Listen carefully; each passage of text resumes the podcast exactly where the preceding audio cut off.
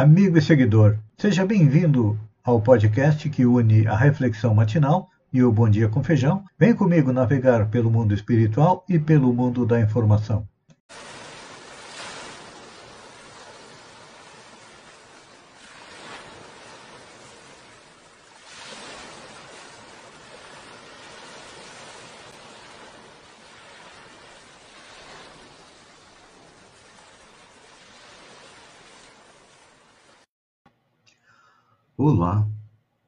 Amigo e seguidor. Seja bem-vindo à nossa live diária da Reflexão Matinal, onde eu convido você para irmos em direção ao nosso coração, para lá, como jardineiros espirituais, elevar templos às nossas virtudes, fazer com que elas cresçam, floresçam e frutifiquem, nos alimentando na jornada em busca da felicidade e, ao mesmo tempo, também devido ao fato de sermos espíritos ainda imperfeitos, temos vícios e defeitos para retirar do coração. São uma erva daninha que tem que ser arrancada. Quando não pode ser arrancada, vamos é, cavar umas burras, enterrá-los bem fundo para nos prejudicar o mínimo possível. Uhum. Nesta segunda-feira que amanheceu nublada, chuvosa, vamos falar a respeito de oração e saúde. É. Lucas, no capítulo 22, diz que, e estando em agonia, orava mais intensamente. Lucas se refere ao fato de Jesus ter convidado Pedro, João, para irem ao monte orar com ele, porque se aproximava a hora do testemunho, em que ele sabia que seria preso, seria torturado e seria assassinado. Então, Jesus foi orar para quê? Para ter forças para suportar a adversidade. Claro que ele não duvidava da intercessão de Deus. Sabia que teria que beber todo o cálice de sofrimento, mas ele não orava para se isentar das dificuldades, não. Ele orava para que não faltassem forças no momento decisivo. E nós normalmente oramos, pedimos a Deus para nos isentar das dificuldades, não é assim? É. Queremos que Deus nos livre das dificuldades. Não fazemos como Jesus, pedindo a Deus força para suportar as adversidades. É claro que a oração, em muitos casos, não consegue evitar que nos defrontemos com provas necessárias para o nosso aprendizado espiritual. Mas nem por isso deve ser menosprezada. Porque se não nos livra do mal que está para acontecer, nos fortalece para que a gente não caia novamente no erro, que tenha forças para suportar a adversidade. E normalmente conosco acontece o contrário. Quanto maior o perigo, menor é a nossa fé. E com Jesus nós aprendemos o inverso.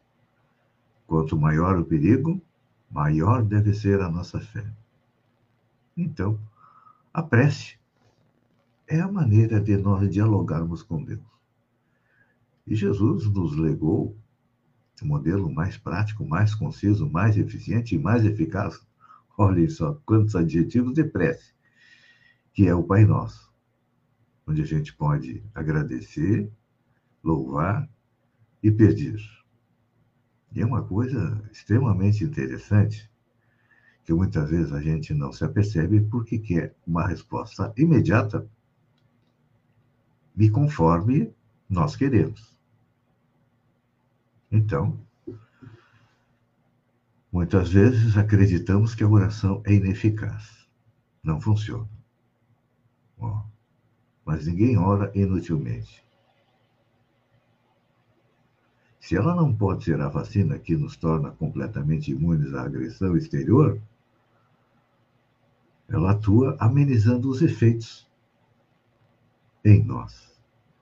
Nós sabemos, por exemplo, durante a pandemia do coronavírus, Divaldo Pereira Franco lançou um livro, No Rumo do Mundo da Regeneração, onde ele analisava a pandemia do coronavírus a partir da ótica da espiritualidade, e os espíritos diziam que a melhor maneira de não nos livrarmos, mas ficarmos longe do coronavírus era através da oração, através do pensamento positivo. Por quê? Fazendo uma comparação, o coronavírus virava, vibrava com a velocidade 1. Normalmente, nós vibramos com a velocidade 2, 3, 4, aqueles que são mais fortes espiritualmente. E o efeito da oração era o quê? Elevar a nossa vibração. Então, quem orava, quem tinha fé, que acreditava que iria passar pela dificuldade, não ficou livre. Não. Muitos acabaram sendo contaminados, passaram por dificuldades, mas venceram o coronavírus. Por quê? Porque estavam numa vibração diferente, uma vibração mais alta, e isso era reflexo de quê? Reflexo da oração. Então, muitas vezes as pessoas dizem, ah, a vacina não é 100% eficaz contra o coronavírus, tem gente que morre? Sim, não existe remédio 100% eficaz. O que existe é que o remédio normalmente é feito para uma grande maioria das pessoas. E tem umas que, infelizmente, está na sua programação encarnatória retornar à pátria espiritual através daquela doença. Não é que o remédio não surte efeito, não. É que existe uma programação anterior para que cada um de nós retorne à pátria espiritual é no momento próprio. Então, a recomendação que nós damos nesta segunda-feira é que orar faz bem para a saúde da nossa alma, porque eleva a nossa vibração. Se não somos atendidos hoje, não tem problema. Um dos principais testes que nós estamos passando no planeta, pelo menos esta geração, é ter paciência, ter calma, ter tranquilidade. Nós queremos que as coisas aconteçam na velocidade da luz ou na velocidade de um clique. Com dois, três cliques, hoje você está lá no outro lado do mundo e quer que Deus responda na mesma velocidade. Então, aquele que é acostumado a orar de manhã, agradecendo a noite de sono, à noite pedindo para ter um bom descanso, nunca é surpreendido pelas dificuldades, porque está vibrando num patamar superior e sabe que esta encarnação é só uma são 100 anos, 90, 70, 60, que nós precisamos passar por essa prova. Depois, se passarmos por ela, virão outras provas, provas mais leves. Então, é bom lembrar que no final, Jesus ainda deu uma chacoalhada nos apóstolos que foram com ele orar e acabaram dormindo. Espero que nós não sejamos como os apóstolos. Que Deus nos pegue dormindo é, na hora de orar. E depois a gente sabe. Ele ainda recebeu o beijo da traição. Amigo seguidor, uma boa semana. Fiquem com Deus. E até amanhã, no amanhecer, com mais uma reflexão matinal. Um beijo no coração e até lá, então.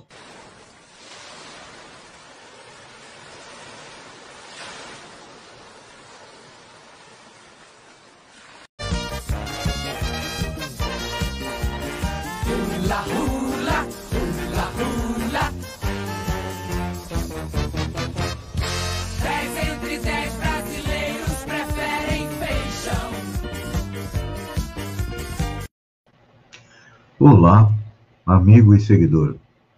Seja bem-vindo a mais um Bom Dia com Feijão, onde eu convido você, vem comigo, vem navegar pelo mundo da informação, com as notícias da região, Santa Catarina, do Brasil e também do mundo.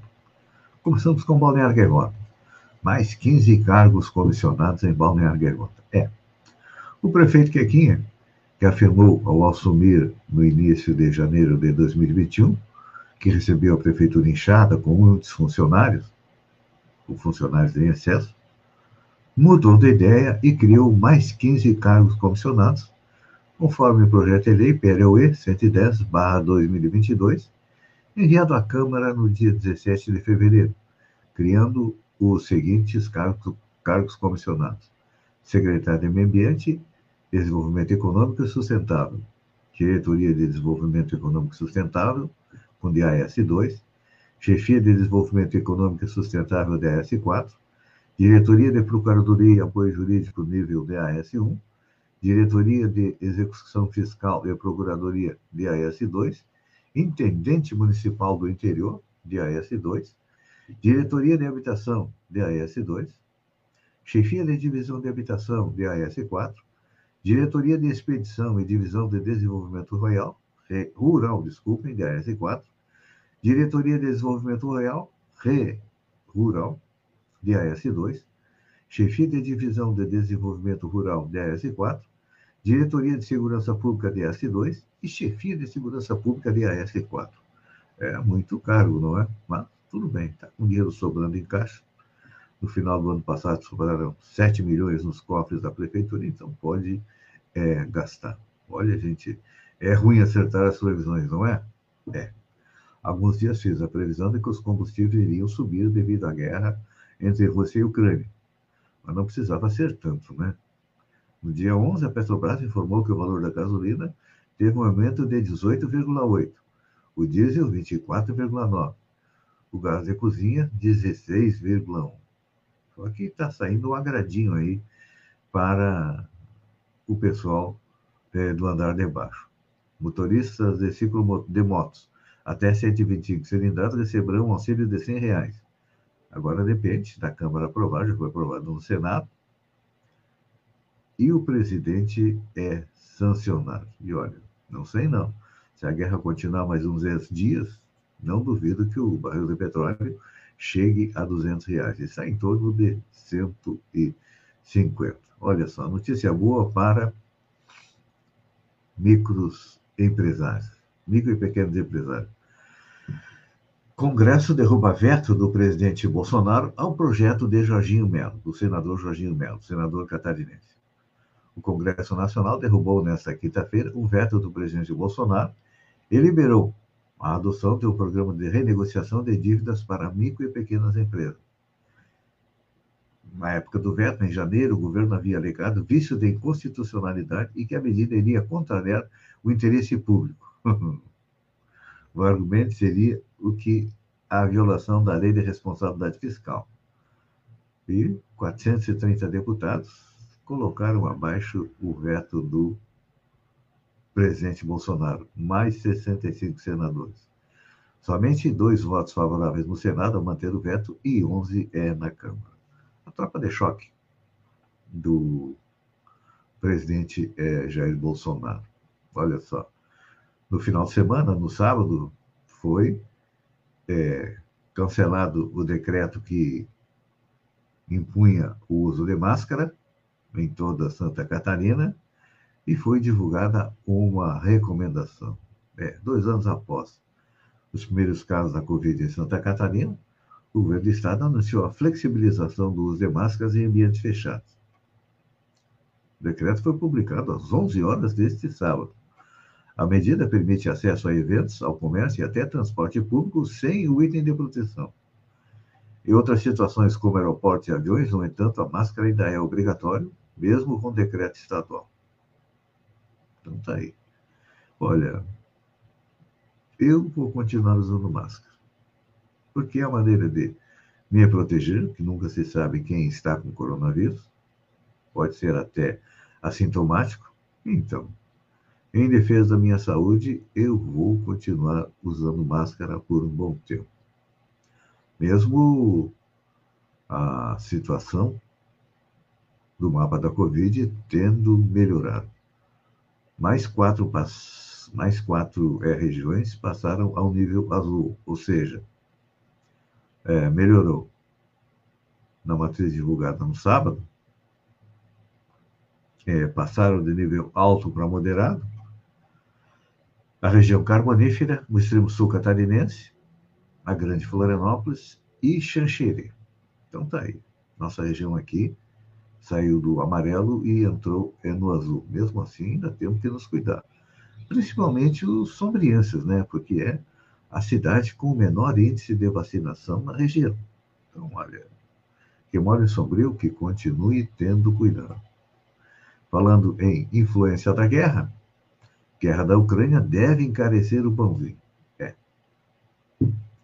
Já estamos pagando mais caro pela gasolina, fertilizante e agora é a vez do pãozinho francês e das massas, das massas que deve subir em breve. O preço do trigo disparou no mercado internacional e em breve vai começar a ser repassado.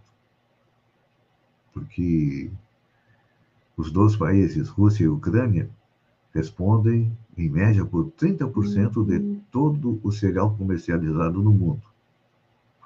Na Bolsa de Chicago, o preço do trigo subiu 40% entre 23 de fevereiro e 7 de março. Então, uhum. pode preparar.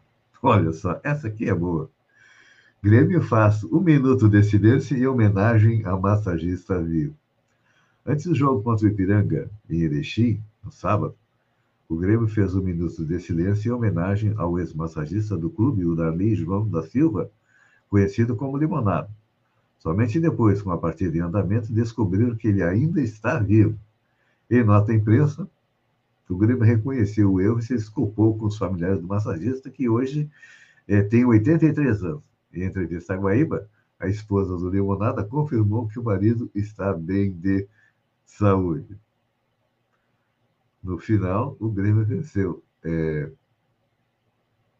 por 2 a 0 e vai enfrentar o Internacional numa das semifinais eh, do Grenal. Olha só. Isso aqui até parece o programa de sexta-feira, que são notícias mais leves. Russo se algema à porta do McDonald's para evitar o fechamento. O pianista clássico russo Luka Sofranov, filho do artista Nika Sofranov, algemou-se à porta de uma loja do McDonald's na Praça Puklin, em Moscou, para protestar contra o fechamento das lojas da rede americana na Rússia. Na semana passada, a gigante de fast food anunciou a suspensão do funcionamento de cerca de 850 lojas que mantêm território russo, como resposta à invasão da Ucrânia pelas tropas de Vladimir Putin. Eles não têm direito de fechar, gritou o pianista, antes de ser levado pela polícia. Um gaiato na multidão respondeu: em seis semanas eles vão reabrir é, com outro nome. É, eu não acredito que a Rússia aguente muito tempo essa invasão na Ucrânia, porque está dando tudo errado.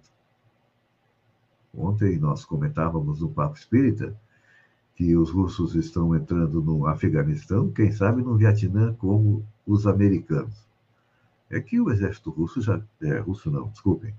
O exército ucraniano já vinha se preparando para uma possível invasão. E as tropas russas ficaram muito tempo paradas no frio.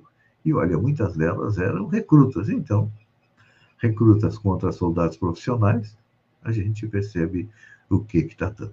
O general Inverno está trabalhando ao lado da Ucrânia contra os russos. Ele que uhum. ajudou os russos contra Napoleão Bonaparte e também contra os alemães. Na minha visão, se os russos não chegarem a um acordo, a Batalha de Kiev vai ser semelhante à Batalha de Stalingrado na Segunda Guerra Mundial. Amigo seguidor, obrigado pela companhia, fiquem com Deus e até amanhã, às 6h50 com mais um Bom Dia com Feijão. Um beijo no coração e até lá, então.